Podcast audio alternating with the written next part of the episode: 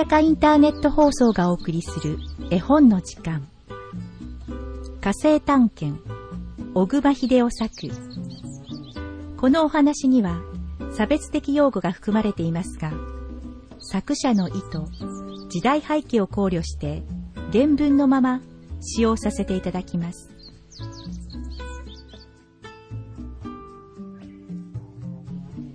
天太郎やお昼のお弁当を天文台のお父さんに届けておくれ。はーい、行ってきます。にゃんことピチくん、僕についてきたまえ。天文台を見せてくれる？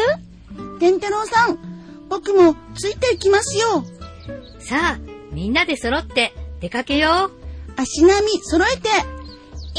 1、2、1、2。ピチくん、あんまり鼻をくっつけてはいけないよ。だって、いい匂いがするんだもの。あら、ほんとだ。匂いだけ嗅ぐのは辛いわね。あれが天文台だ。あそこでお父さんは星の世界の研究をなさってるんだ。月や星を見る望遠鏡は、あの丸い屋根のようなところにあるのよ。にゃんくん、よく知ってるね。小遣いさんがいるかしら？綺麗な建物ね。屋根の上で、なんだかくるくる回っているね。小遣いさん、お父さんのところへお弁当を持ってきました。私もお供したんだわ。これはこれは、星野博士の坊ちゃんですか。博士は研究室の方です。じゃあ僕たち中に入ってもいいですね。ああ、ええですとも。その長い廊下を通って突き当たりの丸い建物です。あそこだな。あらまあ。ずいぶん長い廊下だな。ここがね、お父さんがいらっしゃる火星研究室だよ。火星というのは人間が住んでいるという星のことだわね。そうだよ。あら向こうに続いている丸い円筒のような建物は何かしら？あの建物は火星へ飛んでいくロケットの格納庫なんだ。ちょっと覗いてみたいわね。健太郎さん、ちょっと待って。なんだか中の様子が変ですよ。本当に変だわ？そうかしら。じゃあにゃんちゃん、調べてくれたまえ。あらま、驚いた。大変だわ。中で何か起こったの？早く降りてくれ。何があったか知らせてくれ。どうしたんだ、にゃんちゃん。研究室の中ではヒゲの引っ張り合いよ。それじゃあ、喧嘩をしているの？そうなのよ。天太郎さんのお父さんと次の博士とが。それは大変だ。覗いてみよう。それがいい。この窓から覗いてみよう。し、静かに静かに。あらまあ。変な喧嘩だな。わしは、どうしても、火星には人間がおらんと思いな、思いますのじゃ。いや、違う。火星には人間がおりますよ。これはけしからん。わしの髭を引っ張って。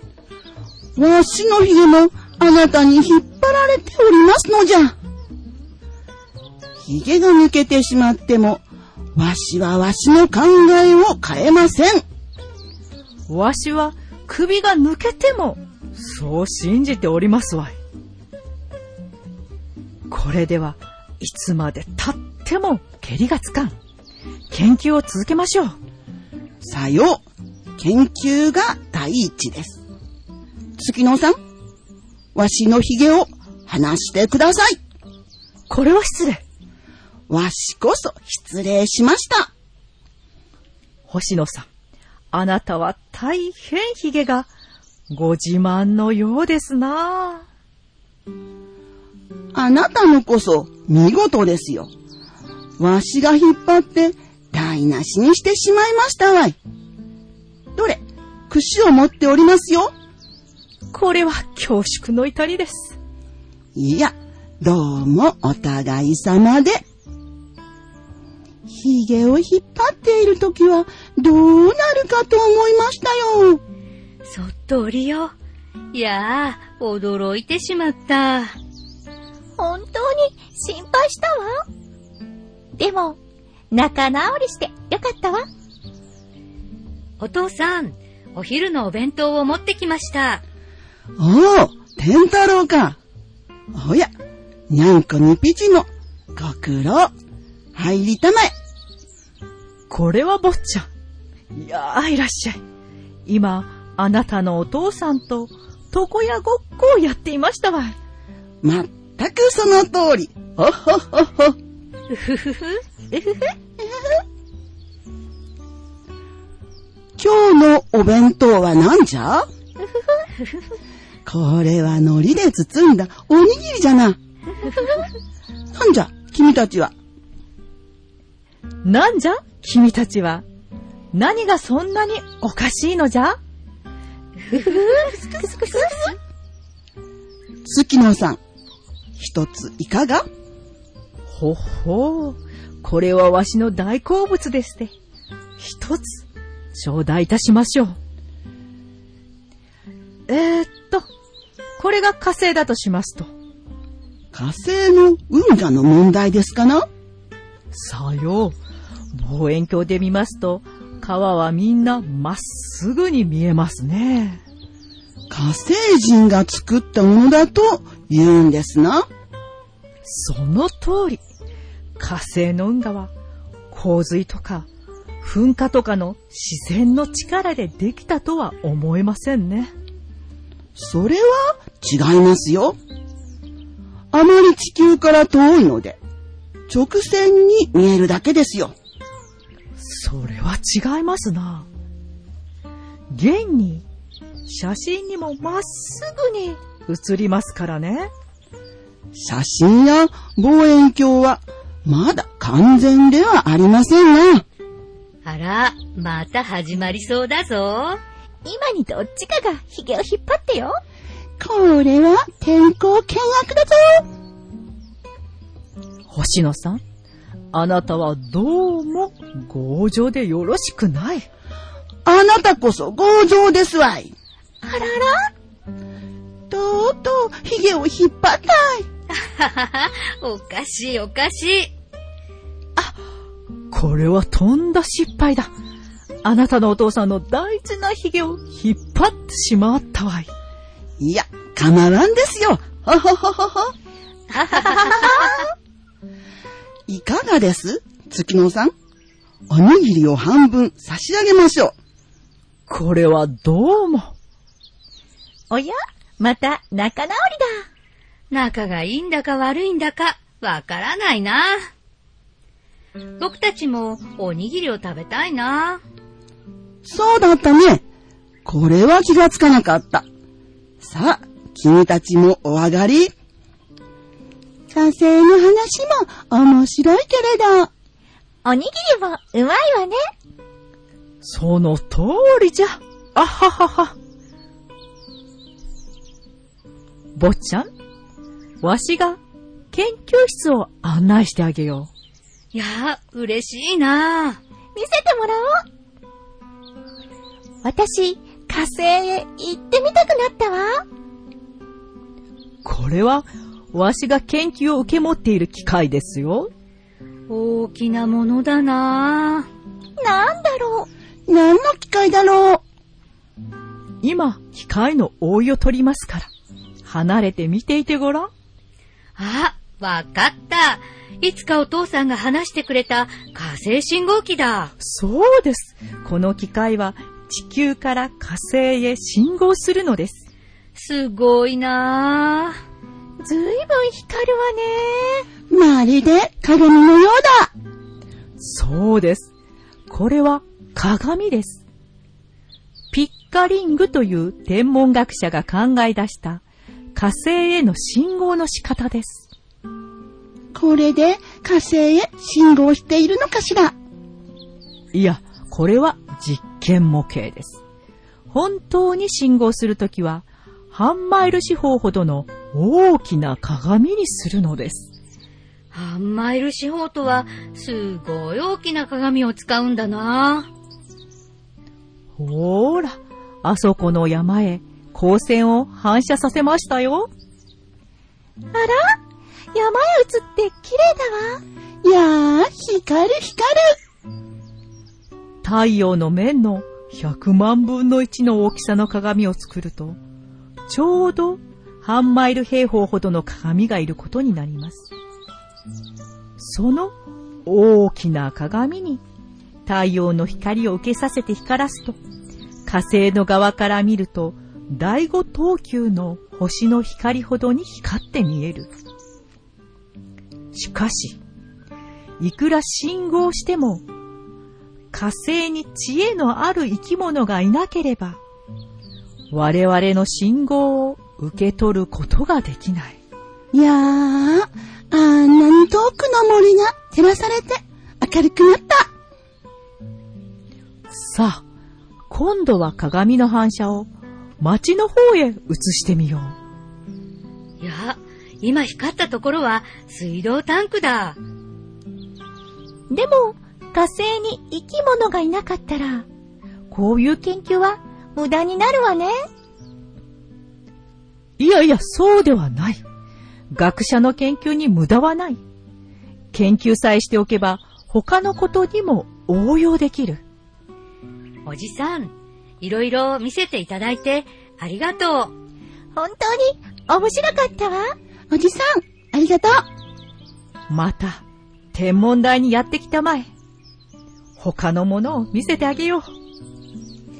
いやー、愉快愉快。火星に生き物が住んでたら面白いな私たちのような猫もいるかしら？猫がいるとすれば、当然ネズミもいるだろうな。火星にネズミがいるとすれば、ネズミ捕りも発明されてるだろうな。取ったネズミは交番に持って行って飼ってもらうだろうな。すると、火星には交番もあるということになるわね。あ、これは大変だ。いや、急に目がクラクラしだした。どうしたのでしょう、私。さあ早く、みんなどっかに隠れろ。いや、わかった。月の博士が火星信号機で僕たちへ光を送っているんだ。なんて眩しいんでしょう。あははは。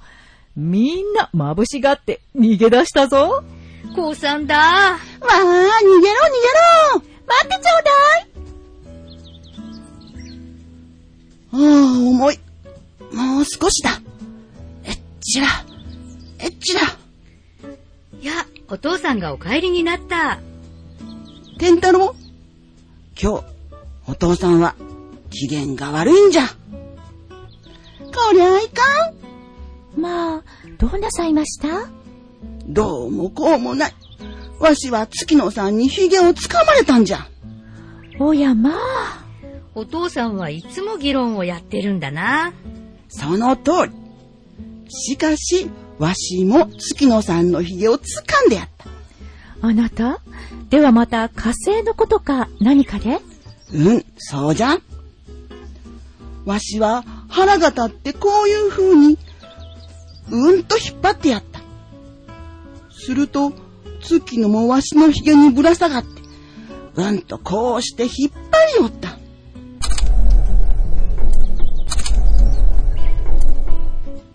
あ、これは失敗。まあ、だいたい今日は天文台でこういう風な大騒ぎになったんじゃ。まあ、ご本が。これは驚いた。にゃーくん、ご主人のお部屋で仕事だ仕事だ。早く来て手伝っておくれよ。ご用？いいわ。手伝ってあげるわ。大げさね、ピチ君。白鉢巻きなんかして。そういう君だって、放かぶりなんかしておかしいよ。いや、これ何です？お父さん。なんじゃ？うん。それじゃ。それが月の博士との問題の種だったのだ。それは火星の運河を射精した神ちゃん。運河というのは、掘り割りの大きなようなのですね。そうじゃ。この運河を望遠鏡で見ると、このようにあまり綺麗にまっすぐな線なんで、その運河は何か生き物が掘って作ったのだと言うんですね。そうじゃよ。火星に生き物がいて、運河を作ったという説を立てる学者がいる。お父さんは火星には生き物がいないと言うんですか？わしはいないとは言わん。しかし、いるとも言わん。お父さんはどっちなんです？どっちかわからん。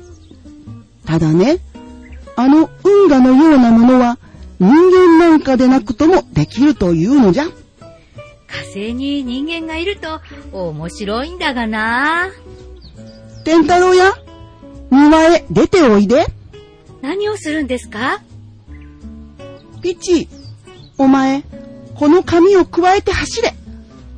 我が輩がよしというところまでだ。よいか？かけっこなら私だって負けないわ。にゃんくんなんか負けるのか。どこまで走るんだろう。なんだ、行くしかないのね。博士もっと走るんですか？止まれよろしい木の上に登れわあ、僕は犬だから、木登りは困ったな。それじゃあ、私が代わって登ってあげるわ。天太郎さん、この辺でいいですか？てっぺんまで登れって言ってるよ。もっと登るの？少し怖いわね。なんだ、僕を育児なしと言ったくせに。じゃあもっと登ったっていいわ。ちょっとゲートだわね。おや？博士が大きな声で何か言ってるよ。紙をこっちに見せてくれってさ。さて、天太郎。今、にゃんくんが持っている紙をよくごらん。何かが書いてありますね。おやたくさん線が引いてあるようですね。あれを火星の運河だとして、一つ写生をしてごらん。よし来た。でも、よく見えないんです。そんな弱虫を言ってはいかん。お父さんは毎日天文台でもっと遠くを見ているんだ。これは難しい仕事だな。お父さんなんかどうする？毎日地球と太陽との距離6200万マイルの向こうを見ているんだよ。火星が地球に一番近い時でも年によって違うが3500万マイルもある。ものすごく遠くにあるんだな。いや、それどころか、もっともっと遠くに離れている星が空にはいっぱいあるんだ。もう、我慢できないわ。手が痺れて、上から滑り落ちそうだわ。なんだ、知恵がないな。君は足だって使えるじゃないか。もうダメよ。足も震えてきたのよ。もう一段下の枝に降りたまえ。叱られやしないよ。お尻が痛くなっちゃった。困ったな。じゃあ、もう一段下の枝へ。あたい、つまらなくなったわ。僕も退屈だよ。下の枝まで降りてきたまえ。これなら楽だわ。あんた、キャラメル持っていたわね。そうだった。一つあげよう。おや木のところに何も見えなくなったぞ。ほんとだ。にゃんこたちどうしたんだろう。あ、そうだ。望遠鏡持ってきて見てやろう。ああ、それから、お父さんが作ってやった模型のロケットも取っておいで。どれどれ。おや、これは驚いた。二人とも木の下で眠っているぞ。このロケットで脅かしてやれ。あはは、驚くぞきっと。うわ、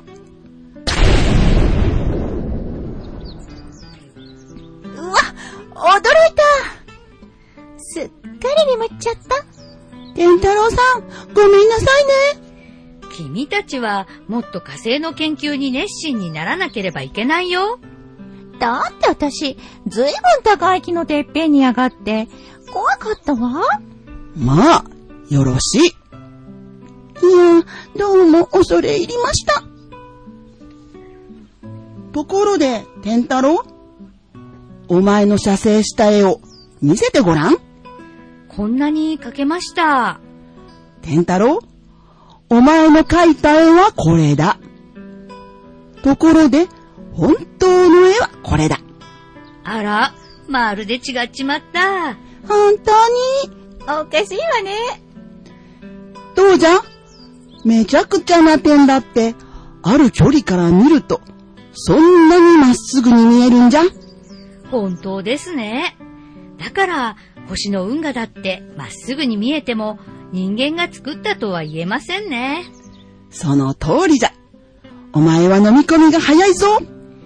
月野先生は何とおっしゃってるんですか？